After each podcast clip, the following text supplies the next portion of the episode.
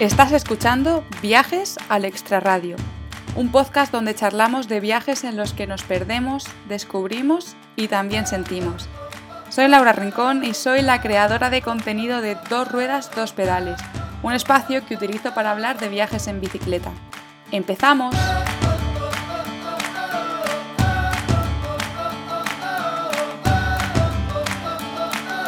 Bienvenidos y bienvenidas una semana más al podcast de viajes al Extra Radio. Antes de empezar quiero aprovechar este espacio para contaros que el 17 de diciembre voy a estar en un evento organizado por Radio Viajera grabando un episodio del podcast en directo. Será en Madrid a las 10 y media de la mañana en el Centro Cultural Puerta de Toledo. Quiero invitaros a todos los que escucháis este podcast porque la asistencia es gratuita hasta completar aforo. Además, no estaré sola, también estarán las chicas de Viajar del Cuento, Pablo Strubel de Un Gran Viaje y El Viajero Occidental. Ellos también grabarán su propio podcast en directo, así que no os lo perdáis y nos vemos el sábado 17 de diciembre. Ahora sí, os dejo con la introducción a esta entrevista.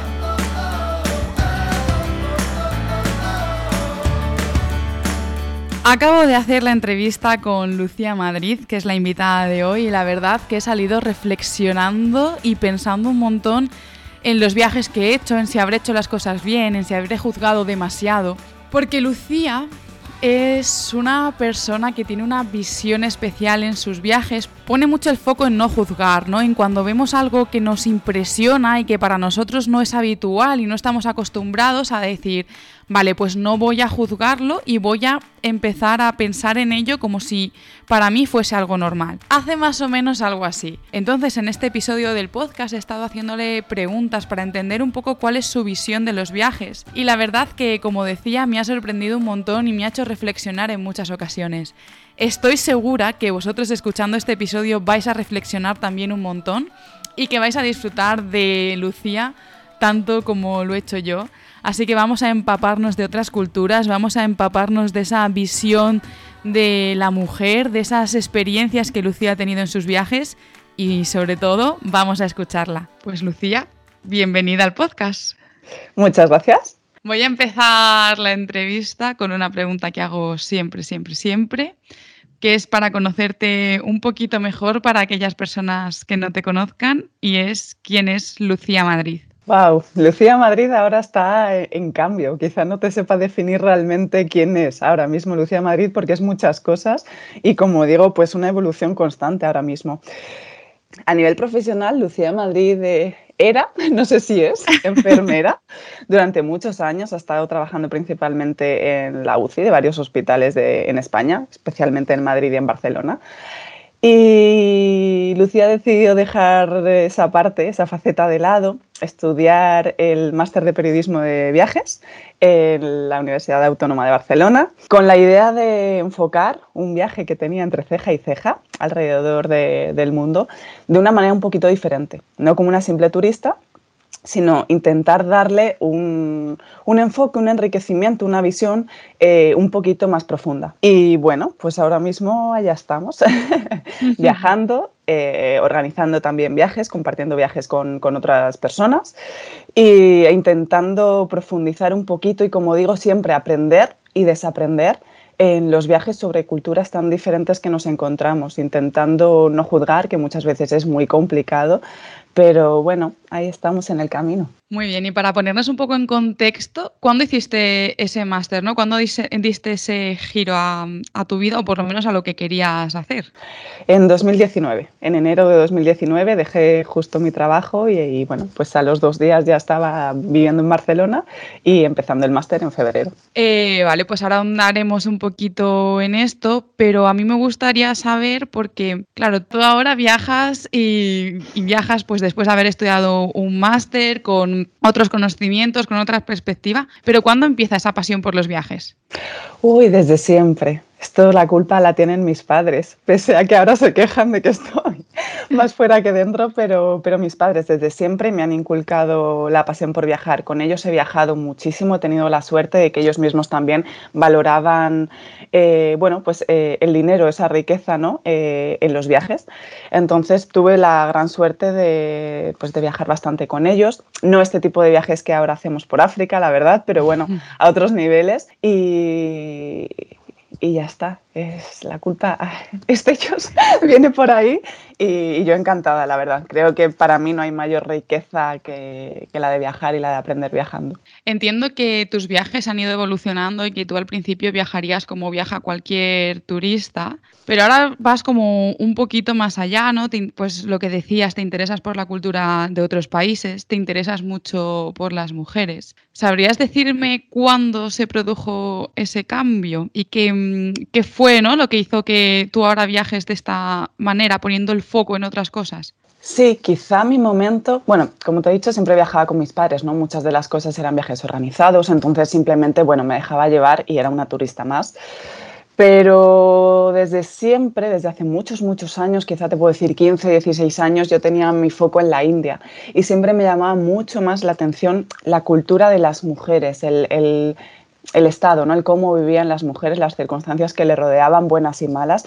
Y la India creo que también es un país muy potente y, y, bueno, pues con muchas circunstancias también bastante lamentables para el estado de los derechos de las mujeres. Entonces, bueno, después de estar años intentando viajar con amigos, ¿no? Me parecía un viaje así un poco gordo para irme tan joven. Al final decidí irme con 24 o 25 años. Eh, tengo 34 ahora. El año exacto no lo sé, pero bueno, hace 10 años más o menos me, me, fui para allá sola y me metí eh, a trabajar en un proyecto de mujeres, de empoderamiento de la mujer, para intentar darle esas facilidades, quizá conocimientos, intentar aportar un poquito eh, de lo que yo sabía para que, bueno, a nivel informático, a nivel de, lenguaje, en este caso el idioma, el inglés, para intentar empoderarles e intentar darles eh, ciertos conocimientos que necesitarían para desarrollar su vida laboral, profesional, eh, de forma autónoma. Vino por ahí, la verdad no fue ese viaje lo que me cambió realmente y lo que me hizo enfocarme mucho en la mujer. Venía ya quizá masticado previamente, pero yo tampoco fui consciente hasta que llegué allí y me enfrenté a esa realidad de las mujeres.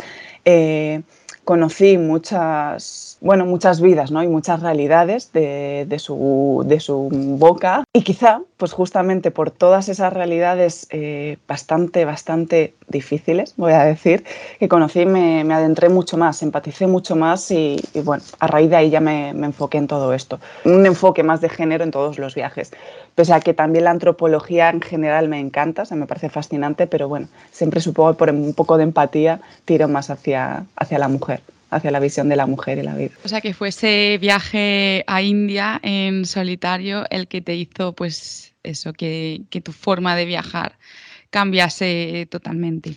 Uh -huh. Lucía, en la descripción de tu Instagram, y de hecho cuando te he preguntado quién es Lucía Madrid, ya me lo has comentado, hablas de que tú viajas para desaprender. Uh -huh. ¿Qué es eso de lo que tenemos que desaprender? Uf. Bueno, nosotros al final nacemos, nos desarrollamos, nos educan en una cultura, una cultura que tiene sus normas, tiene sus tradiciones, tiene sus pensamientos, que muchas veces parten de un miedo, de, porque muchas de, las aberraciones que, hacemos, de los juicios que hacemos, parten de un miedo, al desconocimiento. Entonces, lo que intento eh, hacer justamente es eso, en el viaje, desaprender todo lo aprendido volver a aprender de nuevo, tirar por tierra todos mis pensamientos, todos mis juicios, mis prejuicios aprendidos bajo mi educación e intentar mirar y observar, analizar las realidades que me encuentro desde otro prisma. Muchas veces es tremendamente complicado, es imposible abandonar y dejar a cero tu etnocentrismo y, y, no mirar desde tus ojos, ¿no? Al final tú has crecido con esos pensamientos, con esas influencias de fuera, esos comentarios siempre que te han dicho y es muy complicado, pero bueno, es verdad que en muchos momentos sí que lo llegas a conseguir o al menos intentas, pues eso, quedarte con el contador a cero y decir, venga, vale, ¿qué, qué, veo, no? ¿Qué veo? ¿Qué estás viendo? Cuéntame tú realmente qué es lo que está pasando. Intentar no juzgar muchas veces es tremendamente complicado. Te enfrentas a, a muchos boom cerebrales, como digo yo, a, estallidos absolutos que... A lo que, llevas aprendiendo toda la vida. Totalmente. Es que es eso, es lo que nos han enseñado toda la vida y de repente es como tengo que olvidarlo y no se olvida. Está ahí. Exacto. Tienes unos choques culturales mm, brutales que, terminas muchas veces de verdad con un desgaste mental muy, muy grande. Hay veces que se lo intentas contar a tus amigos y creo que no son conscientes realmente de lo que, a lo que te estás refiriendo, ¿no?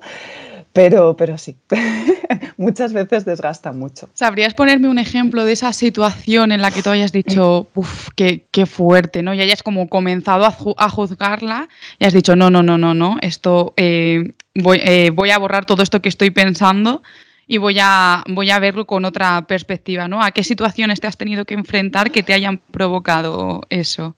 Muchas, pero quizá eh, una te, puedo decir una, me puedo centrar en una porque la he visto varias veces. Y entonces mi pensamiento y mi juicio ha ido cambiando a lo largo de las veces que me he ido enfrentando a esa situación. En Etiopía, yo viajé a Etiopía por primera vez en 2017 y he viajado ya, bueno, pues varias veces, cinco o seis veces para allá. Hay un ritual que se hace en la zona Hammer, hay una comunidad allí, los Hammer, que viven. Y es el, bueno, la tradición del salto del toro, que es el paso de un chico adolescente a la edad adulta. Eh, durante este rito, y que dura varios días, hay un momento en el que eh, las mujeres familiares o cercanas al chico que va a convertirse, digamos, en adulto, para demostrar eh, el amor que tienen hacia él, eh, lo que están dispuestas a soportar, a protegerle, eh, se enfrentan a eh, ser latigadas, latigadas, recibir latigazos de, de, varios hombres también cercanos a este chico que, bueno, pues que va a pasar la edad adulta. Claro, yo al principio dije, ¿qué es esto? Ver a hombres con varas de acacia pegando latigazos a mujeres en las espaldas trozos de carne sueltos, las espaldas sangrando y y, claro, dije, pero, pero ¿qué, qué, brutalidad es esta. Claro. Claro, ahí me Lo que estoy pensando yo ahora mismo. pues si lo ves ya. evitarlo. Y, y, me quedé, mm, bueno, es que la palabra es eh, loca, desconcertada, me entró miedo, me entró rabia, me entró ira, eh, eh, una frustración brutal, impotencia y, y, las ganas, recuerdo las ganas de decir, ¿qué estáis haciendo? O sea, mm. intentando imponerme. Tú querías pues saltar ahí y sacar a esa mujer. Exacto, a decirles, esto está mal, señores. ¿Qué, están haciendo? ¿no? Esto no se puede permitir. Pues con el tiempo, al final, eh, me he enfrentado a ello muchas veces. He tenido la oportunidad también de hablarlo con más personas, de darle vueltas, de, entender diferentes puntos de vista y también poder observar eh, a esas personas, ese, ese, ritual, mucho más de cerca, más profundamente, con diferentes perspectivas. Lo he visto ya, pues esos seis o siete veces, lo he visto varias veces. Entonces, eh, bueno, pues empiezas a observar a la mujer, ¿no? Eh, la mujer es la que pide, pero pide de una manera muy insistente eh, ser latigada. Latigada, estoy utilizando este verbo, pide los latigazos. Bueno, nos estamos entendiendo, ¿eh? o sea, nos estamos enterando de lo que, lo que estás contando pide que, le den esos latigazos de una manera súper insistente, se cabrean entre ellas porque de repente una secuela, porque les, eh, se roban los palitos, ellas son las que le ofrecen a los hombres los palos, los palitos de acacia, y, hay peleas de verdad entre ellas, se cabrean y si no les dan fuerte, los hombres también se cabrean con los hombres y dices, Dios mío de mi vida, es que encima eres tú la que deforma, bajo todas nuestros condicionantes y circunstancias en esta vida, que todos estamos condicionados, o sea, no hay una libertad real como se conoce, ¿no? Como el término puede, se puede definir, pero bajo todos nuestros condicionantes culturales y de todo tipo, ellas libremente están pidiendo ser latigadas o recibir esos latigazos. Entonces dices, wow. Y ahí es cuando empiezas a, bueno, pues intentar entender un poquito más eh, de dónde viene, por qué lo hacen, cómo sienten ellas el dolor, porque el dolor también es cultural Entonces, eh, bueno, pues intentas dejar de lado tus juicios y prejuicios y simplemente intentas observar y intentar entender desde lo que vas aprendiendo de los otros, de la cultura de las otras personas, de lo que significa para ellos esto, lo que significa el dolor y eso, y el analizar eh, todo lo que se está dando ante tus ojos mm, de forma más estéril, si se puede, si, bueno, pudiese ser real, no, no, no es real nunca, pero si se pudiese dar así. Entonces, bueno, pues un ejercicio difícil, pero bueno, está, está muy bien hacerlo y creo que todos deberíamos hacerlo porque, porque bueno, ¿quiénes somos nosotros para juzgar a, los demás y a otras culturas y que nos puede parecer mejor o peor? A esto me viene eh, una cosa que he visto en tu Instagram también, que creo que es una situación un poco parecida. Es una foto de un niño, que bueno, si la tienes fijada, vas a saber de qué foto estoy hablando.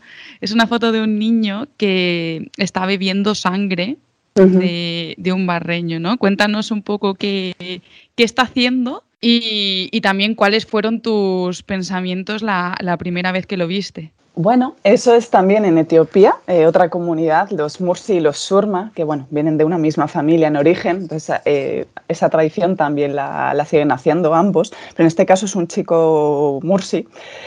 Eh, bueno, pues mm, todas las mañanas no, pero muchas mañanas extraen sangre de, la vaca. la vaca no muere, simplemente le extraen sangre y hasta luego se le tapan el agujero y, sin problema. Bueno, pues recogen la sangre de la vaca en una calabaza y luego se la beben.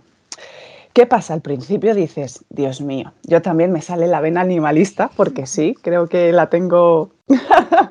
Esto es peligroso, pero bueno, la, tengo bastante. La tengo, sí, pero no, no, no, no en extremo. Creo que muchas cosas sí que, bueno, eh, sé el mundo en el que vivimos, soy consciente y no soy muy extrema. Extrema conmigo en muchas cosas, en muchos actos, pero bueno, ya está, ahí lo dejaremos, no me voy a meter en esa parte ahora.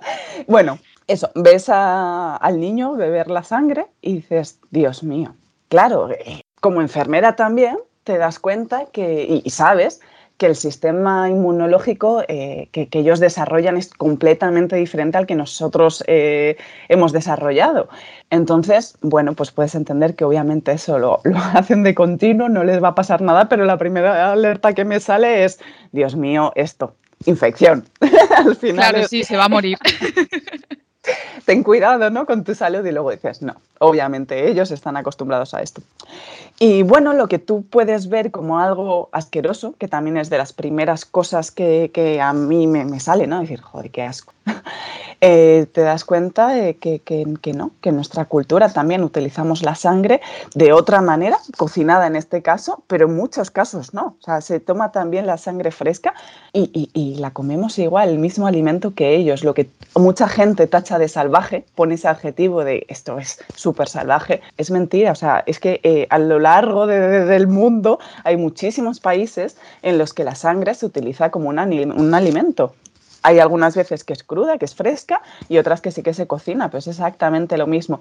me da mucha rabia que se utilice la palabra salvaje. Es verdad que, bueno, lo de has vuelto a la civilización, no has vuelto, es como, vamos a ver. Claro, es que parece que estás hablando de gente que va ahí con un taparrabos corriendo por el campo y no tiene nada que ver. Pero es que aunque así fuese, ¿qué, qué define salvaje? Nosotros qué somos, civilizados, ellos incivilizados, ¿qué es ser civilizado? hay muchos términos que se utilizan para, pues creo que muchas veces por desconocimiento, otras por miedo incluso diría, a, lo desconocido. Y, no es real, estas personas viven su vida a su manera, con su cultura, sus tradiciones y ya está, creo que la palabra salvaje, ese término sobra absolutamente. Pero por eso mismo, porque al final vemos tanto, intentamos enfocarnos tanto en lo diferente que no nos damos cuenta de, esas similitudes tan grandes que tenemos. O sea, si indagas un poquito más, te paras a pensar y, dejas el qué salvaje o qué asco de primeras que te sale, te das cuenta de muchísimas similitudes que tenemos. Pues sí, la verdad que sí, yo estoy aquí ya reflexionando soñando contigo ¿eh? mientras estás hablando. Espero que la gente que nos esté escuchando eh, igual, porque yo estoy pensando eh, alguna vez que había dicho yo algo y digo, oh, madre mía, eso no lo tenía que haber dicho bien. O, o, por lo menos pensado. Igual en voz alta no lo he dicho, pero... pero eso también, yo muchas veces me he equivocado, incluso he publicado cosas de las que ahora pues me arrepiento un poco. Están ahí porque es mi evolución y son pensamientos, creo que no llegan a faltar el respeto de una manera. Bueno, pues potente a, a, nadie, pero es verdad que, como te decía, estoy en constante evolución, aprendizaje y lo que pensaba a lo mejor hace un año, ahora lo pienso de una manera muy diferente. O no, o hay cosas que se mantienen, pero es verdad que, que sí, que bueno, si vas escuchando, intentando aprender un poquito más te cambia muchísimo la mentalidad en muchos aspectos. Vamos a hablar ahora un poco del, del, tema de las mujeres. ¿Cómo es el trato hacia las mujeres en los diferentes países que has visitado? Bueno, ya sé que esto es un poco general porque has visitado muchos países, pero ¿dónde te ha sorprendido especialmente? ¿El trato mío directamente, o sea, personal no, con no, las mujeres? Eh, o no, tu trato entre no, ellos? Entre ellos. O sea, tú lo que has, lo que has visto, ¿no? Que has dicho, uff, esto también me, me choca, ¿no? ¿no? No puedo comprenderlo. O me cuesta comprenderlo, no voy a decir no puedo comprenderlo. Depende de comunidades. Ha habido comunidades en las que ves una igualdad en trato, en reparto de tareas, en, en- en sociedad, mucho más pues, igualitario. Y bueno, eh, no te llaman excesivamente muchas cosas la atención, pero es verdad que en otras eh, se aprecia muchísimo la desigualdad, se aprecia muchísimo eh, el machismo y la cultura patriarcal que nos mueve al final, eh, eh, bueno, a, a todos en este mundo, a todas las sociedades, o a, me atrevería a decir 99% de las sociedades, y, y de hecho incluso los propios matriarcados y las sociedades igualitarias se están salpicando mucho de, de esta cultura patriarcal absoluta y están modificándose poco a poco. Pero mm, hay veces que, pues eso, observas machismo puro, observas que, que ellos son los que al final tienen el poder de la palabra, de- tienen la voz y el voto porque por idioma saben algo de inglés o saben algo de francés. Las mujeres, por lo general, las comunidades que nosotros visitamos, ¿vale? Quizá un poco las minoritarias, no, no hablo de ciudades, no, no sí, en capitales. sitios un poco más alejados, sí. Exacto, Al final siempre las capitales, sea del país que sea, tiende a ser todo un poco más, o sea, men- menos, eso es.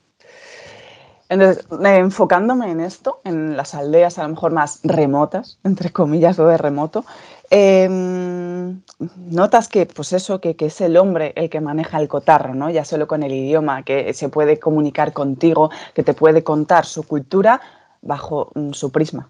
Nunca se van a poner en la parte de la mujer. Muchas veces no puedes acceder por la barrera idiomática a las mujeres. ¿Por qué? ¿Por qué no? Porque no saben. Conocen el idioma local, la lengua local, pero ya está.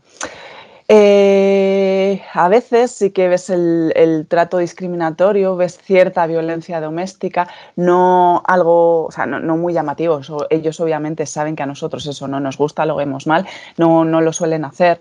Em, pero bueno, simplemente ves ese poder que tienen ellos frente a, frente a ellas. Eh. No te comunicas con ellas, eh, son ellos los que al final responden, son ellos los que siempre están por medio, eh, observando lo que tú haces con las mujeres, el, el dinero que a veces pagamos a las comunidades, la comida, lo que sea, se lo quedan siempre ellos, son jefes de poblado y son hombres, no son jefas. ¿Podrías pensar a lo mejor que igual te resulta más fácil en una situación concreta que tú hayas vivido, ¿no? Pues como lo que me acabas de contar de, de los niños cuando pasan de jóvenes a adultos eh, allí en Etiopía, en Etiopía, pues no sé, a lo mejor en una situación concreta, ¿no? Que tú hayas vivido, a lo mejor te resulta más fácil para que nosotros también entendamos eh, qué cosas podemos encontrarnos cuando salimos a viajar.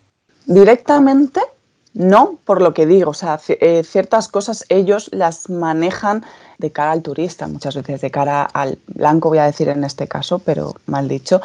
Directamente, creo que no, excepto que ya me parece suficiente eso, la, falta de comunicación, la imposibilidad de comunicarte con las mujeres.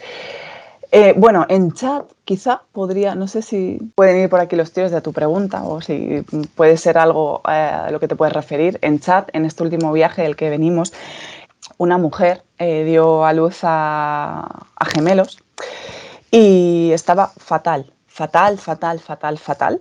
Eh, muy blanca, eh, súper, súper pálida, sudorosa, eh, súper débil, bueno, pues había perdido sangre, es un parto, pero había perdido bastante sangre.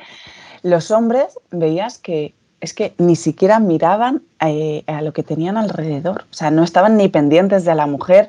Todas las mujeres, sin embargo, en comunidad estaban pendientes de los niños, estaban pendientes de ella, pues lavándola, intentando, bueno, pues estar ahí simplemente, ¿no? Acompañando este momento. Y te dabas cuenta, mirabas alrededor y decías, Dios mío, si es que eh, eh, aquí, o sea, pasan de ellas. Está fatal, acaba de parir y aquí ni Dios mira, mm, están a su bola, hablando entre ellos, formando grupitos de hombres y ya está en su día a día. Intentamos, eh, bueno, pues otra chica que era médico y yo, em, ver a la mujer a ver si podíamos hacer algo porque decían que no se encontraba nada bien y bueno, intentar hablar con ella. ¿Qué pasa? Barrera idiomática, no te entienden. Ellos hablan fula, que es su, lengua, y, no hablan nada más. Eh, estuvimos intentando comunicarnos con un hombre en, en francés y nos decía que, que, no le podía preguntar eso a la mujer. Queríamos preguntarle algo a la mujer, decía que no, nos podía o sea, que no le podía preguntar eso porque era un tema tabú, que, que, eso no se puede hablar entre un hombre y una mujer. Y dices, vale, pero esta mujer está mal, esta mujer puede estar desangrada, que no se podía. tenía uterina. Hablando de, bueno, pues si estaba sangrando, simplemente lo que queríamos saber, porque ellas enseguida eh, se, se, tapan, se cubren, se cubren, se cubren y no se ve absolutamente nada de, bueno, pues de su intimidad, ¿no? de su cuerpo. Mm y queríamos saber si estaba sangrando, si había sangrado mucho. Y nos dijo que no, que eso era imposible, que no se lo podía preguntar. Entonces, la rabia e impotencia, decir, primero no me puedo comunicar con una mujer directamente. Segundo, te estoy pidiendo ayuda, eh, no me la concedes. Y tercero, que es que puede peligrar la vida de la mujer, puede tener una tonía uterina, puede sangrarse, puede pasar muchas cosas, no podemos acceder a ella físicamente, pero es que ni siquiera tampoco podemos tener esa información porque no podéis hablar de ello. O sea, importan mucho más los, los, tabúes para vosotros, ¿no? ¿no? Esas barreras eh, culturales tan potentes que tenéis marcadas entre hombres y mujeres antes que la vida de una mujer que acaba de dar a luz a dos nenes. Entonces, es una impotencia y ahí es cuando te, mm, mm, la cabeza te explota. Y dices, Dios mío, o sea, mm, por favor, no, puede ser, no puedo aceptar esto, no puedo respetar eso. Claro, sí, sí, sí. Pero lo haces. no te queda otra tampoco, o sea, no, no, es que no hay alternativa ahí, o sea, ¿qué haces? Enfrentarte a todos y a... bueno, alguna vez se ha hecho, ¿eh? intentas hacer ver que, mira, eh, vamos a ver, eh, la vida de esta persona corre peligro o puede correr peligro, simplemente necesito saber esto. Es, es por ella, es por los niños que han venido en camino, que, bueno, pueden ser criados por otras personas y todo, pero vamos a ver, esa es su madre. Y no, entonces es como, mm, Dios mío, eso es una diferencia brutal, porque eso deja totalmente eh, vendida a la mujer. Hmm. Que, no, no puedas acceder a ella ni siquiera eh, verbalmente, ya no te hablo físicamente, que puedas acceder a, intentar explorarle. Es que ni siquiera eso, es que no puedes, es una impotencia pues no sé, creo que eso podría ser una de, quizá de, de, las, mm, no sé, mayores diferencias, ¿no? Mayores discriminaciones que veo respecto a bueno, hombres y mujeres en sociedad. Totalmente. ¿A qué país crees que deberíamos viajar si queremos un poco pues empezar a viajar como tú lo haces, ¿no? Si queremos desaprender de lo aprendido, algún país que creas que con el que podamos reflexionar? Pues creo que Etiopía sería uno de ellos. Es, eh, es verdad que es un país más turístico, eh, y la zona del Lomo Valley, que es donde están todas estas comunidades tribales, eh, es bastante turístico, pero creo que tienes tanta diversidad y tanto choque cultural también que, que ir masticando que, mm, que, bueno, puede ser uno de ellos. Quizá te explote la cabeza en algunos momentos, pero sí. Angola es también tiene muchísimas comunidades tribales diferentes, mantienen bastante, bastante la esencia de, de, sus tradiciones, de su cultura, Quizá por cultura, al ser ex colonia eh, portuguesa, es mucho más cercana a la nuestra y el trato es mucho más cercano, más diferente, o sea, diferente me refiero de otras comunidades, ¿no? que puede parecer un poco más hostil. entonces, bueno, es verdad que, Angola es, es, más tranquilo, vamos a decirlo mm. así, más cercano. quizá más fácil el poder eh, intentar eh, comunicarte con una persona. Eh, son más, más joviales, más alegres, más respecto a nosotros, o sea, hablo simplemente de, esa, esa, conexión, digamos, cultural o intercultural. Mm, creo que esos dos países totalmente diferentes, pero con muchísima variedad y diversidad cultural, podrían ser buenos para empezar. Vale, y si vamos a Etiopía o Angola, ¿qué es lo que no tenemos que hacer cuando vayamos allí, no? ¿Qué es lo que... Mm, sí, ¿qué es lo que nos... Prepáranos, o sea, vamos, vamos, hemos decidido que vamos a ir a Etiopía o Angola. Ajá. ¿Qué, no tenemos que hacer? Para respetarles. A ver, bueno, diría algo que ellos realmente a veces no, no, tienen por qué entender, ¿no? Pero ya incluso entre nosotros, el crear esa armonía en grupo, el no juzgar en absoluto, el eh, no reírse muchas veces de la estética. Hay veces que, bueno, eh, muchas personas eh, hacen comentarios negativos, peyorativos sobre vestimentas, sobre, pues eso, el, uso del término salvaje incivilizados, eh, ese tipo de comentarios, pese a que ellos no nos van a entender, eh, no se puede hacer.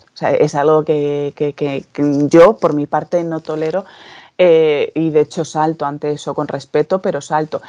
tienes que entender que esto no es un zoo humano. Es decir, mucha gente, es verdad que estéticamente muchos de ellos son brutales, para nosotros es algo súper llamativo ver estas estéticas tan diferentes, pero esto no es un zoo humano. Tú no puedes plantar tampoco una cámara delante de una persona y decir yo he pagado, eh, quiero la foto y la tengo que tener. Porque esto ha pasado también con algunas personas y no te equivoques. Nosotros pagamos aquí por tener la oportunidad de compartir eh, esto, que ellos están compartiendo la cultura con nosotros. Entonces, mm, no tienes derecho a absolutamente nada más que a estar aquí y respetar. Que tú quieras sacar una foto, bien, pero siempre con el permiso de la persona a la que se la estás sacando. Y eso, eso también es algo que hay que tener en cuenta totalmente. Y que, eso pasa no es no. ¿eh? Cada vez más. Exacto. Es que cada vez más. Y no nos damos cuenta de que son personas. O sea, que no es, lo que tú dices, no es un zoo, no, no vamos a, ver ahí a, gente pasar. O sea, es, gente que tiene sentimientos, que sabe lo que está pasando y que a lo mejor pues tiene un mal día y, y no quiere aparecer en una foto. O, yo qué sé, o, tiene un buen día y no quiere aparecer en una foto. Pues Creo que es eso, que lo mayor, o sea, lo que diría, el mayor consejo, quizá ya la prohibición de primera sería el no es no. O sea, si, si es no, hay que respetar. Es eso, son personas como nosotros que ellos saben si quieren una foto o no y tú no puedes llegar eh, pensando que como tienes el dinero o has pagado, tienes el poder y el derecho a hacerlo, en absoluto. Vale, vamos a volver ahora a tu Instagram porque otra de las fotos que ahora mismo eh, tienes fijadas, hoy 9 de noviembre, no sé si cuando salga el episodio habrán cambiado, ¿vale? Pero hoy eh, tienes una publicación en la que sales tú y detrás un cartel que pone For Ladies Only. Esta foto, eh, si no me confundo, la hiciste en, en Pakistán. Ajá. Y en el texto que acompaña la foto explicas las connotaciones que implica ese cartel, ¿no? ¿Nos explicas un poco, eh, para los que están escuchando el podcast, a qué te refieres, ¿no? O sea, qué es lo que escribes ahí para que lo entiendan. Primero, esa foto, eh, quiero aclarar una cosa de esa foto, porque esa foto sí que ha tenido mucha controversia. Esa foto eh, está seleccionada, digamos, utilizada no por el hecho de ser cultura islámica, religión islámica en absoluto, sino simplemente porque el cartel, digamos, me vino muy bien. y salgo con, el velo, con la cabeza cubierta, pues porque el respeto en este caso y, los códigos culturales, eh, bueno, pues eh, indican eso, ¿no? Que tienes que ir con, con la cabeza cubierta. Pero en absoluto esto va eh, contra religión del tipo que sea, pero en este caso islámica, porque es la que se muestra en la foto, no es está hecha en una mezquita de Pakistán. Simplemente mi reflexión ahí es que eh, estamos otra vez de nuevo empapados en esta, en esta cultura patriarcal en la que vengas de donde vengas, eh, sea la cultura que sea, la religión que sea, las tradiciones, el país, el continente, estamos empapados de una cultura patriarcal absoluta en la que la mujer siempre sale mm, peor que el hombre. mm, en muchos sentidos mm, recibe muchísima más discriminación. Eh, tiene muchísimos menos derechos, se enfrenta a muchísimos más problemas, atentados, tanto físicos, eh, verbales, eh, profesionales, eh, en todos los sentidos.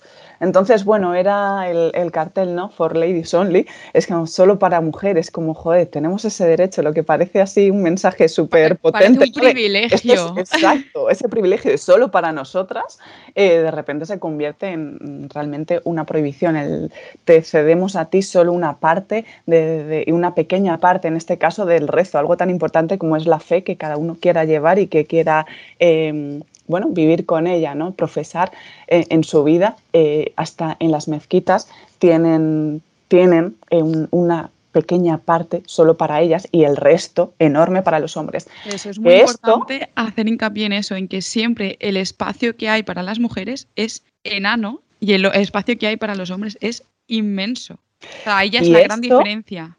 En muchas mezquitas está, está prohibida la entrada a mujeres directamente. Que esto lo he hablado con dos personas con estudios islámicos. Eh, y una persona me ha dicho claramente que esto eh, viene derivado no de la religión en sí, que es que nos empeñamos en poner al Islam como lo peor, cuando no es el Islam, sino la cultura patriarcal que, que ha empapado todas las religiones. O sea, es así. Entonces, en el Islam no hay ningún tipo de prohibición a la mujer de, entrar en una mezquita a rezar. No hablan tampoco de esa división que tengan que hacer para las mujeres, ni detrás, ni a un lado, ni una parte más pequeña de la mezquita en absoluto. Pero, pues al final es lo que decimos, esta cultura eh, empapa todo, y en este caso también las religiones. Pero también por otro lado me han dicho, entonces no sé, porque es verdad que, no lo sé y hay muchas cosas que no sé y que hay que aprender y que hay que llegar a la raíz de todo, que realmente eh, las mujeres tienen una pequeña parte en las mezquitas porque no están obligadas a rezar, los hombres sí, porque pues por el tema de la menstruación y todo tampoco se pueden acercar, porque eh, se respeta digamos que estén mucho más cansadas que los hombres, entonces que puedan eh, hacerlo en casa y no tengan por qué acercarse a la mezquita, no hacer ese esfuerzo, que es como una protección digamos para ellas, como algo positivo. No me meto en eso porque, o sea, te doy las dos versiones, las comparto, pero en realidad no, no sé. No sé de dónde viene eso, pero bueno, da igual. O sea, mm, eso, esa foto podría ser en cualquier otro sitio. En la iglesia ortodoxa también pasa. Eh, eso, que ahí también pasa. Que... Exacto, y esto es cristianismo, en el propio animismo también, eh, en la cultura nenet en Siberia también. El, el, hombre siempre tiene que ir por delante, la mujer por detrás, cuelgan las botas de los hombres siempre por encima de la de las mujeres. Hay cuerdas, o sea, cuerdas, zonas eh, rodeadas o delimitadas por cuerdas que no pueden pasar las mujeres. O sea, hay un montón de limitaciones siempre por y para las mujeres. La casa de la menstruación, no pueden tocar absolutamente ningún objeto las mujeres que estén menstruando, tienen que estar en esa casita encerradas, no pueden tocar absolutamente nada del exterior, no pueden vamos a ver, que no somos demonios, ¿no? Entonces, bueno, hay mogollón, mogollón, mogollón de tradiciones, de culturas, de pensamientos que, bueno, pues que siempre son los que limitan a la mujer en muchos sentidos. Pues sí, vamos a hablar ahora de mujeres también, pero ahora un poco más en, positivo, ¿vale? Porque fuisteis a visitar la zona de Kalinga, eh, os fuisteis a las montañas y os tatuasteis con una mujer que tiene 105 años. Sí. Y se llama Wang. Wangot. One God, ¿vale? Es la última mujer de su generación que sigue eh, tatuando y lo hace con un instrumento que, por lo que he estado viendo en las historias destacadas, es un instrumento artesanal que tiene eh, tanto el cuerpo como la aguja de materiales vegetales. Cuéntame cómo fue esa experiencia, porque además he visto que no solo conocisteis a One Odd, que conocisteis a un montón de mujeres que tienen esos tatuajes y a las nuevas generaciones. Sí, la verdad es que fue una, una, pasada, fue una de las mejores experiencias para mí a nivel personal que, he vivido en el viaje. Eh, bueno, pues eso, nos fuimos a las montañas, al norte de Filipinas, y vive esta comunidad, los Kalinga, que son conocidos como los cazadores de cabezas, headhunters. Y mm, la verdad es que, bueno, estas, estas mujeres y también los hombres, lo que pasa que ahora pues por esperanza de vida eh, quedan muchísimas más mujeres mayores, ya que hombres, hombres apenas quedan. Bueno, pues por cultura, cuando iban a la guerra, los hombres traían eh, la cabeza del enemigo. Si lo habían matado, traían a la comunidad, volvían con la cabeza del enemigo. Y para, digamos, eh, demostrar o identificar que esa persona había sido un guerrero, había hecho como un bien a la comunidad, les tatuaban, se tatuaban todo el pecho y los brazos, pues como se puede ver en, los stories, ¿no? Eh, ese tipo de tatuaje que tenían.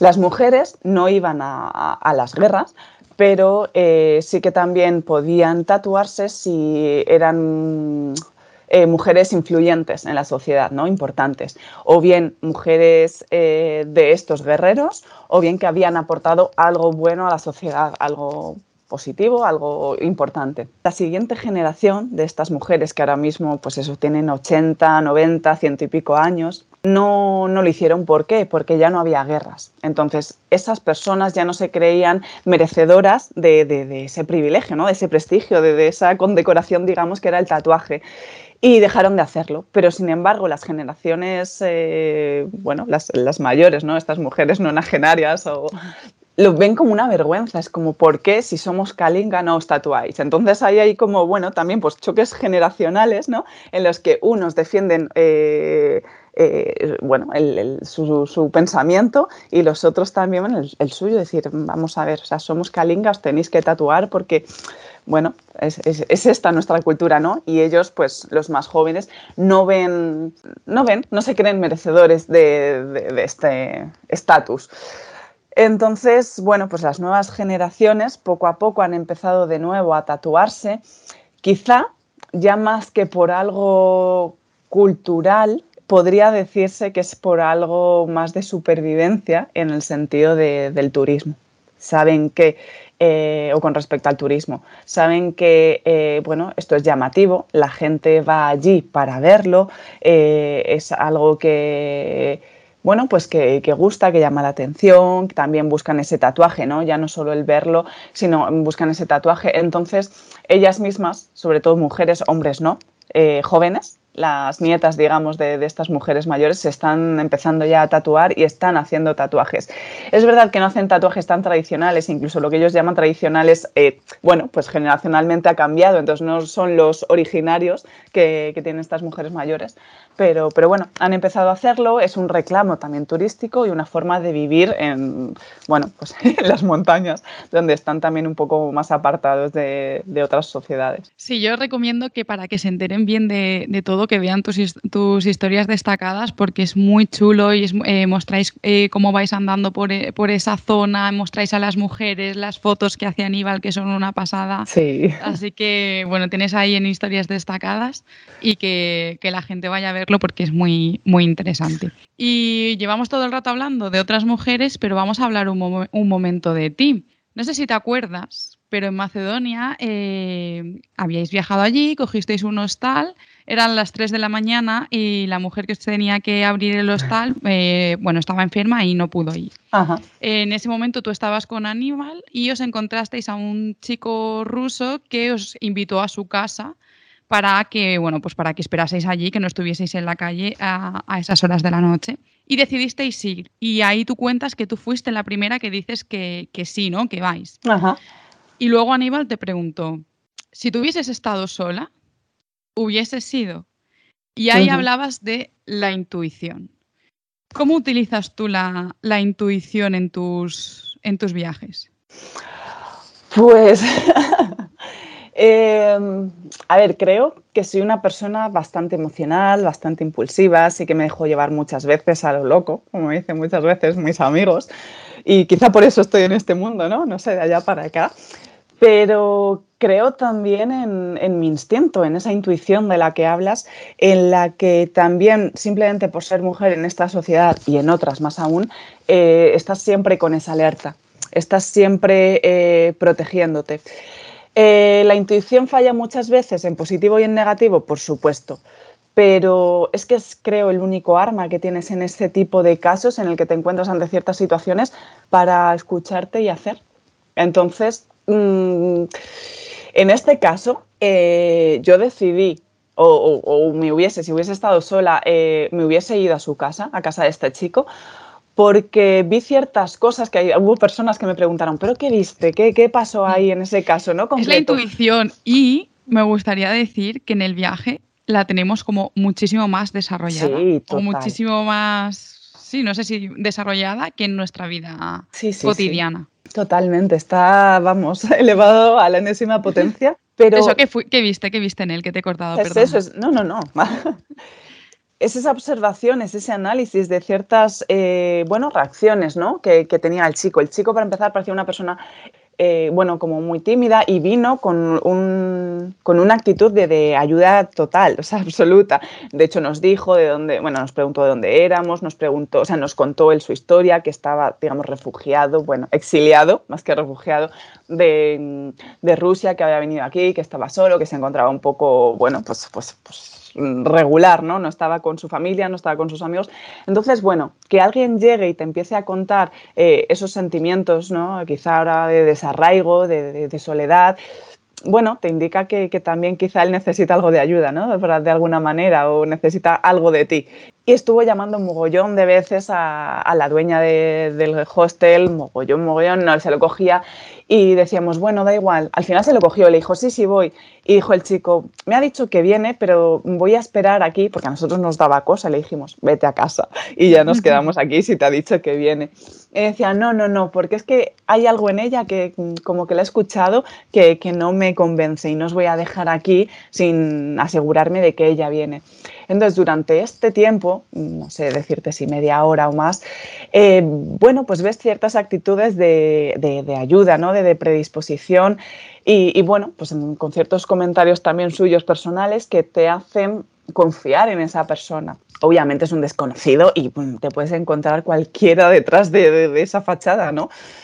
Pero bueno, pues eso. Pero tu intuición te decía que sí.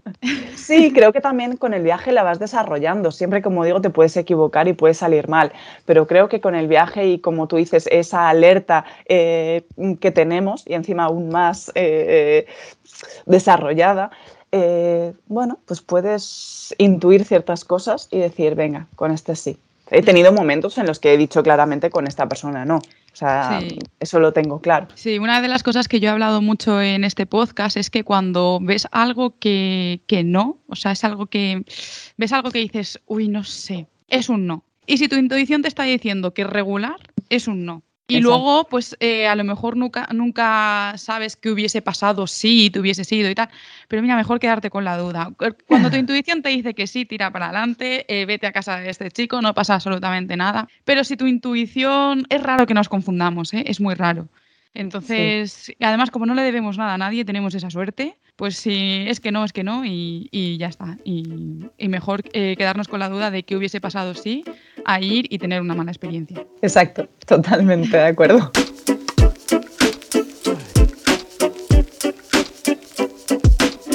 Bueno, pues vamos a pasar ahora a la sección del podcast que, se- que he bautizado como minuto y medio. Ajá. Te voy a hacer preguntas durante un minuto y medio que tienen unas, res- unas respuestas muy cortitas, ¿vale? ¿Qué libro recomiendas para leer mientras viajas? El antropólogo inocente. Destino favorito para viajar acompañada. ¡Wow! Muchos. Angola, te voy a decir el último. Destino favorito para viajar sola. India. ¿Qué es lo que menos te gusta de viajar? La tienda de campaña. ¿Cuál es tu- Mentira, pero. Hay que responder No sé. algo.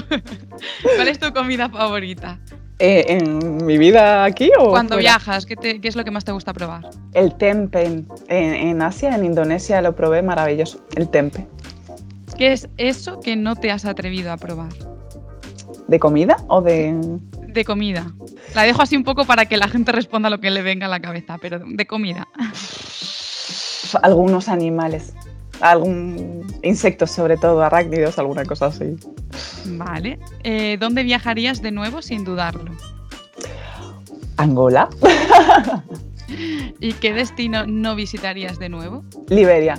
¿Eres de improvisar o de planificar? Improvisar. no miro nunca fotos ni nada, ni no me gusta. Pues muy bien, se ha acabado este minuto y medio. Estamos llegando al final de la entrevista, pero tengo dos preguntas que hacerte que siempre hago en el podcast. La primera está relacionada con el dinero, ¿no? A la gente muchas veces antes de irse a viajar, como uno de sus impedimentos es cómo me voy a financiar el viaje. Entonces, quiero que me cuentes cómo te financias tú tus viajes. Vale, nosotros trabajamos para las places, entonces eh, por esa parte también eh, ganamos dinero. Y yo tengo la suerte, la absoluta suerte, de tener una casa en alquiler, una casa en propiedad y está alquilada. Entonces eh, no es muchísimo, pero, pero de ahí sí que saco algo de dinero, en este caso, para, bueno, pues un extra, digamos, para poder permitirme estos viajes. La segunda pregunta es ¿Qué planes tienes a partir de ahora? ¿no? ¿Cuál, es el próximo viaje? Nos vamos el sábado a Dinamarca y Feroe, a Islas Feroe, pero para descansar, descansar incluso, esto va a sonar fatal, pero hasta de las personas. Nos vamos a ver animalitos peludos, a pasar frío y a desconectar. Naturaleza, eh, bueno, también coger un coche, recorrer por allí un poquito las islas y también Dinamarca, pueblitos de Dinamarca y, ya está. Y a disfrutar un poco de, de nosotros como pareja, que durante los viajes es muy complicado de hacer. Y luego ya a final de año nos vamos a Sudán, pasaremos allí todas las navidades, año nuevo y todo, entre pirámides. Y luego Sudán del Sur, y bueno, en 2023 tenemos un pequeño parón para nosotros en, en, Asia, el primer semestre. Nos lo dedicaremos un poquito a, a nosotros y bueno, tenemos eh, a nivel profesional, tenemos también eh, otras cositas, otros proyectos que hacer y necesitamos un poquito de calma y luego a seguir viajando. El segundo semestre también a seguir compartiendo viajes con, con más personas que se quieran apuntar a los viajes y también nosotros por nuestra cuenta. Así es que viajar. me, acabas de poner, me acabas de poner los dientes bastante largos. ¿eh? Yo esperaba como, bueno, ahora nada, poquita cosa, pero no, no. seguir, seguir viajando de momento, sí. Pues Lucía, yo llevo toda la entrevista mencionando tu Instagram, pero dinos a todos cuál es tu Instagram para que la gente pueda seguirte y ver todas estas historias y todo este contenido que publicas que seguro que, que les hace reflexionar. Bueno, pues arroba barra baja Lucía Madrid barra baja. Madrid es mi apellido, muchas veces la gente se piensa que es porque soy de Madrid, pero no, me, llamo Lucía Madrid y nada, ahí está. Pues Lucía, muchísimas gracias por tu tiempo. Eh, me ha encantado aprender contigo, o mejor dicho, desaprender y reflexionar. Te seguiré de cerca por las redes para seguir aprendiendo y para ver todos estos viajes que tienes planeados. muchísimas gracias a ti por, bueno, por dedicar también este tiempo a hablar y, también incluso ¿no? que tú misma puedas dar tu, opinión y compartir opiniones respecto a ciertas situaciones es, es enriquecedor también.